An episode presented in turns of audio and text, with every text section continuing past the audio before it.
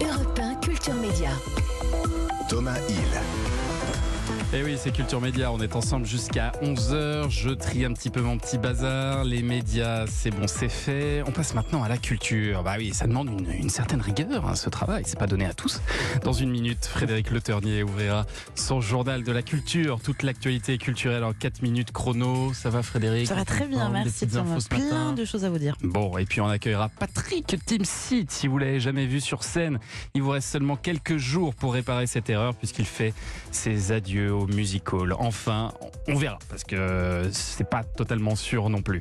Euh, avec Mathieu Alterman, on, parlera cinéma et des contre-emplois, notamment euh, ceux de Patrick Timsit qui en est un, spécialiste. Et puis, vous le savez, c'est Noël.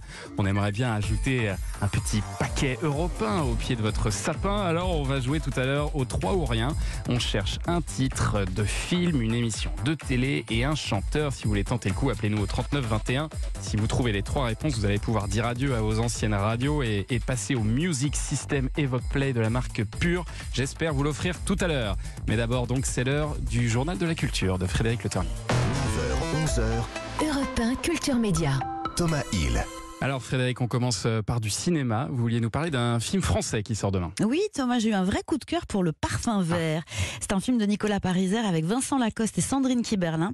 En fait, on est sur une comédie policière teintée d'une pointe de nostalgie, saupoudrée de références de bande dessinée. Il y a une petite dose d'absurde aussi, et puis un soupçon de romantisme. Dites donc tout ça. C'est complet. Tout commence à la comédie française, temple du théâtre, où l'un des comédiens est assassiné lors d'une représentation. Et un soir, comme ça, il tombe sur scène, raide mort. Martin, qui est donc interprété par Vincent Lacoste et qui fait partie de la troupe, est vite soupçonné par la police et puis il va être pourchassé. Et il va trouver de l'aide dans la personne de Claire, Sandrine Kiberlin, une autrice de BD en dédicace lorsqu'ils sont amenés à se croiser. Allez, on se met dans l'ambiance avec un extrait de la bande-annonce.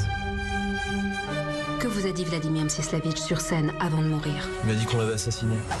Il a dit aussi le parfum vert. Le Parfum Vert est une organisation criminelle. Ils ont un complice dans votre troupe. Mstislavic a dû démasquer l'agent. Et c'est pour ça qu'il a été éliminé. Votre mission est de retrouver cet individu. Ils sont complètement débiles ou quoi, ces espions français? Pour vous, le risque n'est pas nul. Il faut que je m'accroupisse là parce que j'ai un malaise vagal ou un truc comme ça là. Au vu des événements, il semble probable que le Parfum Vert cherche à vous assassiner. Ça, c'est pas mal, ça. Nous assurons votre protection. Autant vous le dire, hein, le personnage de Martin qu'on entend Vincent Lacoste est très flegmatique. Il y a toujours, vous savez, un je ne sais quoi, un petit décalage insaisissable dans ce film. Mais pour nous décrire la fragrance exacte du parfum vert, eh bien j'ai fait appel à son réalisateur Nicolas Pariser. On est vraiment euh, dans le domaine, euh, disons, du jeu ou, un peu du rêve. Après, c'est aussi une comédie euh, un petit peu noire, un petit peu angoissante. Il y a un aspect espionnage, mais c'est un peu comme euh, les albums de Tintin ou, ou certains films d'Alfred Hitchcock. On est entre, euh, disons, on joue à se faire peur, mais on joue. Alors une comédie d'accord, oui oui, mais Nicolas Pariser ne voulait pas non plus laisser le romantisme de côté, ça fait plaisir. Je tenais à ce qu'il y ait une histoire d'amour dans le film. Parce que pour moi, euh, un film d'aventure, en tout cas une comédie d'aventure sans, sans un couple qui, qui naît, c'est impensable. Donc il fallait vraiment que euh, le film soit aussi le lieu de la rencontre amoureuse euh, de deux personnages. Je voulais deux personnages drôles, Vincent euh, plus nonchalant, Sandrine plus dynamique.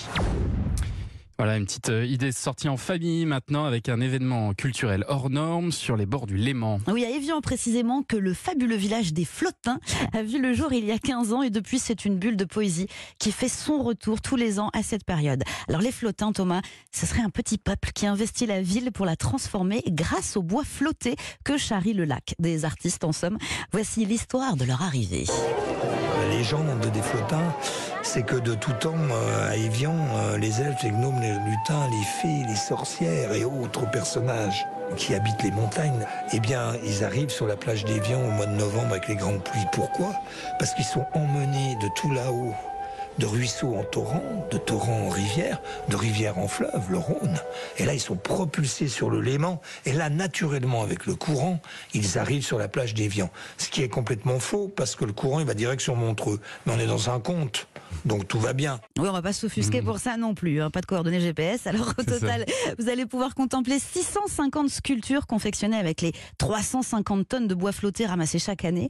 Vous allez pouvoir assister à du théâtre de rue, profiter d'animations gratuites. Le rendez-vous culturel de Haute-Savoie à ne pas manquer si vous êtes dans les parages. Un dispositif maintenant mis en place à la Philharmonie à Paris permet d'accueillir tous les publics lors de certains concerts. C'est assez génial. Les spectacles relax, c'est ainsi qu'ils s'appellent, sont des moments où on entendra peut-être euh, à côté de nous des gémissements, des vocalises. On verra aussi des, des personnes, pourquoi pas se lever, sortir puis rentrer à nouveau. Bref, chacun fera ce qu'il veut et ça change.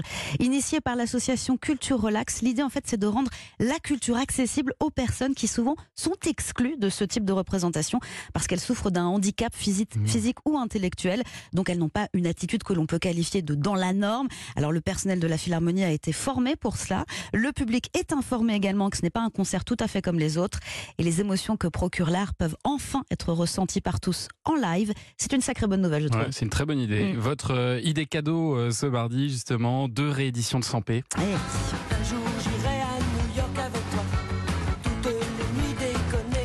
Le savez, Thomas, le dessinateur a tiré sa révérence. Malheureusement, c'était au mois d'août. Le papa du petit Nicolas avait largement fait ses preuves dans le dessin de presse. Non seulement en France, mais également aux États-Unis, avec notamment plus d'une centaine de couvertures pour le célèbre magazine The New Yorker. Il faut dire que depuis son enfance à Bordeaux, il rêvait de collaborer avec le journal. Voilà pourquoi les éditions de Noël ressortent pour Noël, le très beau livre Sans à New York qui regroupe l'intégralité des planches et certains inédits. Et si on en veut encore plus, eh bien paix nous propose carrément sa vision des États-Unis dans l'album Sans en Amérique, un pays qui l'attirait, le fascinait et puis l'amusait également. Les éditions de Noël toujours le ressortent également. C'est à glisser pourquoi pas sous le sapin. Voilà, ça donne des petites idées Oui. de dernière minute. Merci Frédéric, restez avec nous. Patrick Timsit va rentrer euh, dans ce studio. Le temps d'écouter Rod Stewart avec Merry Christmas Baby sur Europe 1. Merci beaucoup d'être avec nous ce matin.